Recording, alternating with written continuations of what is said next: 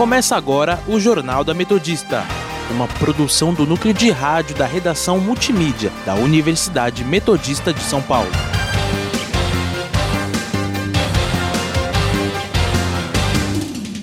Boa tarde, eu sou Felipe Laurindo. E eu sou Lucas Teixeira. Agora são 5 horas da tarde e está começando o Jornal da Metodista. Você pode nos seguir pelo Instagram, arroba portal RR Online ou arroba Sônica Metodista. Também estamos na Rádio Sônica pelo Spotify. Vamos agora com as principais notícias dessa segunda-feira, dia 22 de novembro de 2021.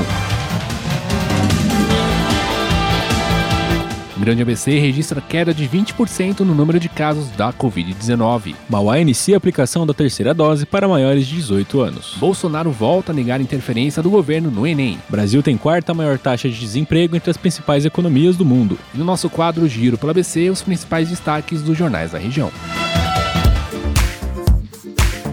Saúde.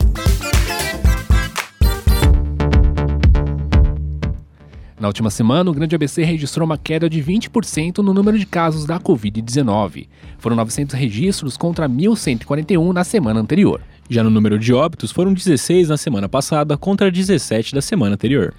No último sábado, a região registrou apenas uma morte pela doença, chegando a 11.048 desde o início da pandemia. Agora, a média móvel é de Perdão, agora a média móvel é de dois óbitos em relação aos últimos sete dias, uma queda de menos 71,43% em relação a duas semanas atrás. Nos casos, foram 27 nas últimas 24 horas na região, que agora soma 271.324.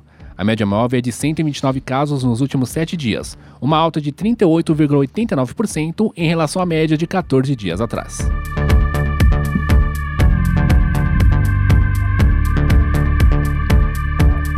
Dados apontam, efi dados apontam eficácia a longo prazo da vacina da Pfizer em adolescentes. Segundo o comunicado, não foi identificado efeito colateral, além de mostrar eficácia de 100% em jovens de 12 a 15 anos. A vacina da Pfizer é a única autorizada para essa faixa etária no Brasil. Após seis meses de observação para segurança, as reações foram consistentes com outros dados da segurança clínica da vacina. Os dados de longo prazo apoiarão as submissões programadas para aprovação regula regulatória total da vacina para essa faixa etária nos Estados Unidos e em todo o mundo.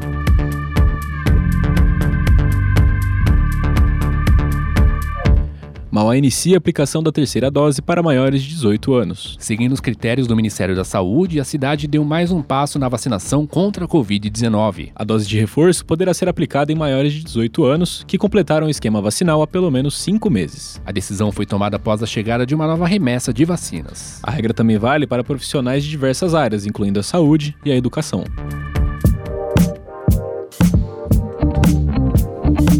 Cidades.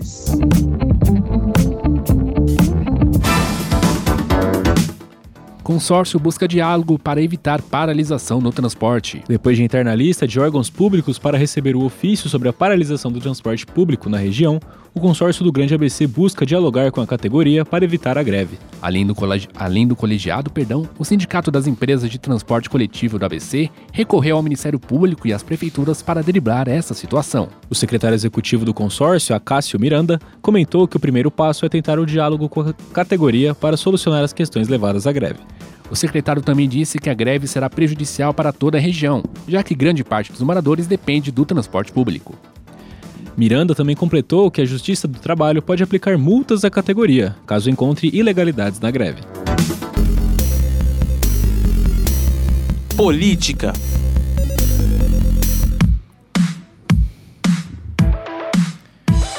Instabilidade de aplicativo suspende prévias do PSDB para a escolha do candidato tucano à presidência. Arthur Vigílio, Eduardo Leite e João Dória disputam quem concorre pelo partido à presidência da República em 2022. O pleito foi pausado ontem às 18 horas e ainda não tem data para voltar.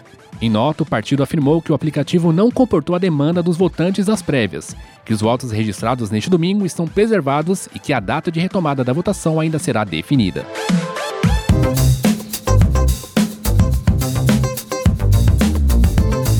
Jair Bolsonaro diz que Enem teve questões ideológicas e negou que o governo tenha interferido na prova. Em conversa com, apoiador, em conversa com apoiadores, nesta segunda-feira, o presidente afirmou que algumas questões presentes na prova do último dia 21 comprovam que não houve interferência do governo.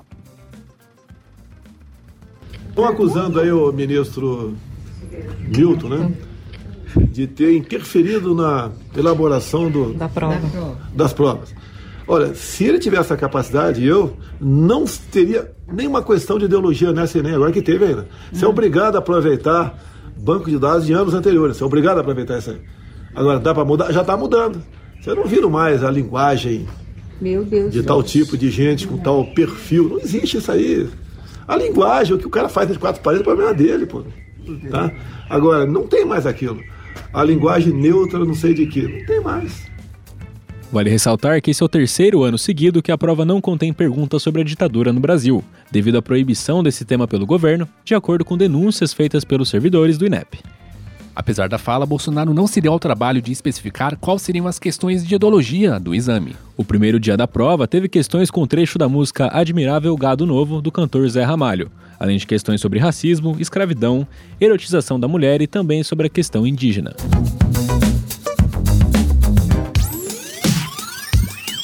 Educação. ETECs apresentam novidades para ensino médio integrado ao técnico de 2022. Além das opções em, termo, em tempo integral e em um único período, manhã ou tarde, Vestibulinho oferece a modalidade integrada à noite, com 20% da carga horária à distância. Inscrição vai até dia 30 de novembro. Candidatos que desejem estudar nas ETECs podem se inscrever no processo seletivo para o primeiro semestre de 2022 pelo site www.vestibulinhoetec.com.br até às 3 horas da tarde do dia 30 de novembro. A taxa integral de inscrição é de 19 reais. As escolas técnicas disponibilizam computador e acesso à internet aos interessados na inscrição. É necessário agendar o horário nas unidades. Para usar, para usar os equipamentos, será obrigatório o uso de máscara de proteção facial. A seleção para o vestibulinho se dará por meio da análise do histórico escolar, sem a realização de prova presencial ou online. Economia.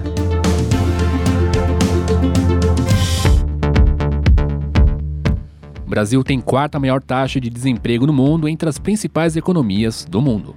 É o que aponta o ranking da agência de classificação de risco Austin Rating, que reúne dados de mais de 40 países que já divulgaram dados oficiais no terceiro trimestre. O levantamento mostra que o desemprego no Brasil é mais que o dobro da taxa média global e também o pior entre os integrantes do G20. De acordo com o ranking, apenas Costa Rica, Espanha e Grécia registraram em agosto uma taxa de desemprego maior que a do Brasil.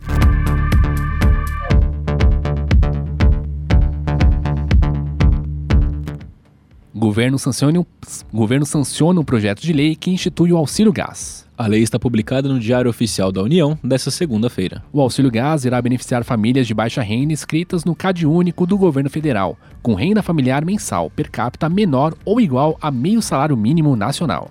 Ou também que tenham entre seus membros residentes no mesmo domicílio quem receba o benefício de prestação continuada da assistência social.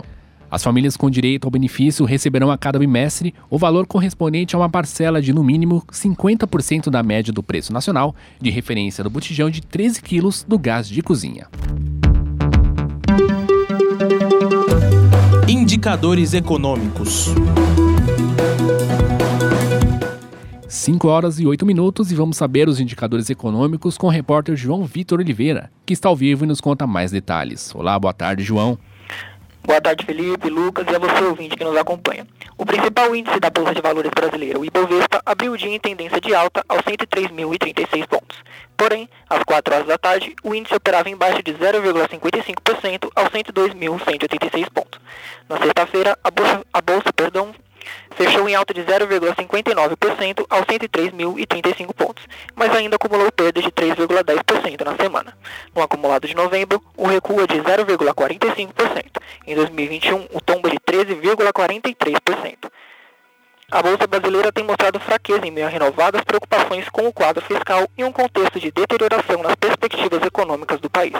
O recuo do Bovespa também ocorre em um contexto de migração de recursos dos investidores para aplicação de renda fixa em razão de alta da taxa básica de juros e perspectivas de novas elevações na Selic. Em, Wall Street, o índice Dow Jones operava em alta de 0,62% às 4 horas e meia da tarde aos 35.822 pontos. O dólar abriu a semana operando em queda, mas se mantendo no mesmo patamar. A moeda americana está cotada a R$ 5,59, com variação de menos 0,21%. Já o euro está cotado a R$ 6,28, com variação de menos 0,68%. A Bitcoin em baixa nesta segunda-feira é vendida a 324 mil reais. Por hoje é só, volto com vocês. Muito obrigado pelas informações, João.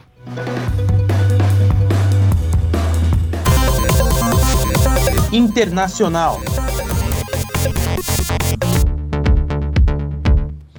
A Áustria inicia o seu quarto lockdown nacional para barrar, para barrar perdão, a Covid-19. Dezenas de pessoas, muitas delas apoiadoras da extrema-direita, protestaram em Viena contra a retomada das restrições à circulação. O governo anunciou que tornará a vacinação obrigatória a partir de 1 de fevereiro. Quem se recusar a receber o imunizante terá de pagar multas de até 3.600 euros, cerca de 22 mil reais cerca de, 60, cerca de 66% da população da Áustria está totalmente vacinada contra a Covid, uma das taxas mais baixas da Europa Ocidental.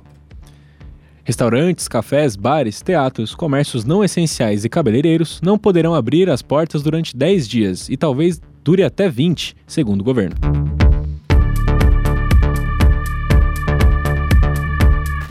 A Alemanha debate a vacinação obrigatória em meio à nova onda de casos de Covid-19. As discussões entre políticos sobre a medida vieram após o aumento de novos casos e da baixa taxa de imunização. Vários membros do Partido Conservador da chanceler Angela Merkel disseram neste domingo que os governos estaduais e o federal deveriam introduzir a vacinação obrigatória em breve, já que outras medidas para elevar a taxa de vacinação para mais de 68% não funcionaram. A taxa de incidência de casos de coronavírus de 7 dias na Alemanha subiu para o ponto mais alto desde o início da pandemia. Pelo 14º dia consecutivo neste domingo, a taxa chegou a, a 372,7 no país todo. Em algumas regiões, os hospitais já informaram que suas UTIs estão lotadas. No geral, 5,35 milhões de infecções por coronavírus foram notificadas na Alemanha desde o início da pandemia. O total de mortes está em 99.062. Meio Ambiente.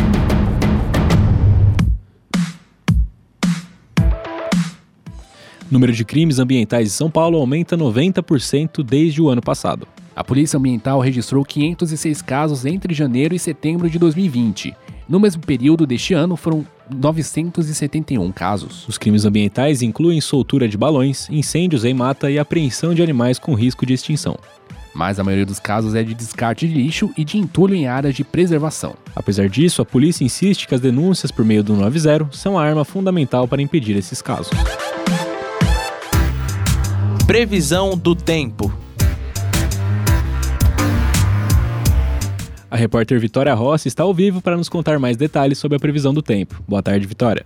Boa tarde, Lucas, Felipe, você ouvinte ligado aqui na Rádio Sônica.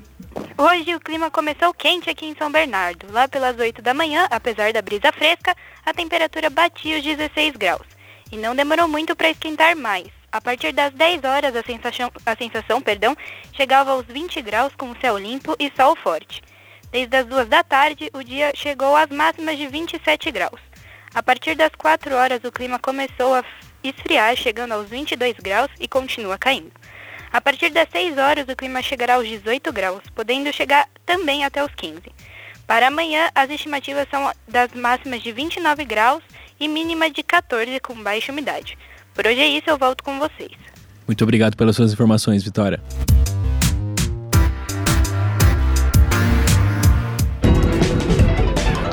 Tecnologia.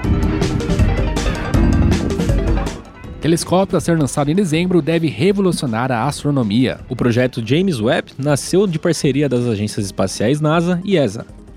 Apontado como, uma, apontado como nova geração de telescópio, o James Webb será o sucessor do satélite Hubble, lançado em órbita há cerca de 21 anos.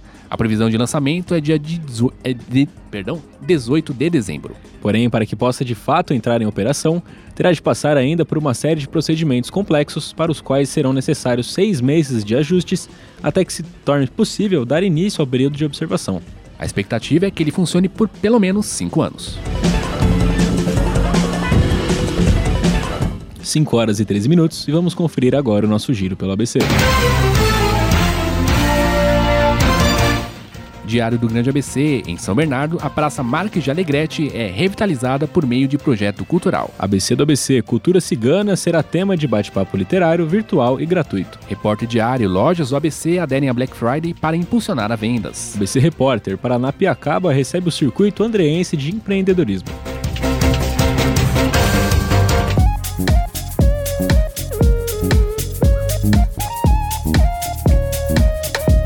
Termina aqui mais uma edição do Jornal da Metodista. O jornal vai ao ar ao vivo de segunda a sexta-feira, às 5 horas da tarde e reprisa às 9 da noite. E você, caro ouvinte, pode continuar nos acompanhando pelo Instagram, arroba portal RROnline ou arroba Sônica Metodista. Não se esqueça que a Rádio Sônica está na Podosfera. Além do Mixcloud, você pode nos ouvir no Spotify, Deezer, Google Podcast, Pocket Cast, Radio Public, iTunes, Overcast e Castro. Para mais informações, acesse o nosso portal através do endereço www.metodista.br barra RR Online.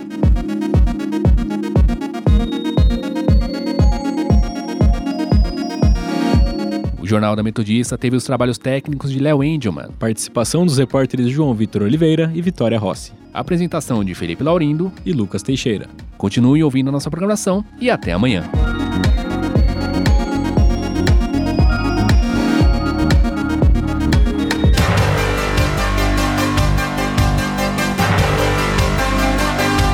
Fica por aqui o Jornal da Metodista, uma produção do núcleo de rádio da redação multimídia da Universidade Metodista de São Paulo.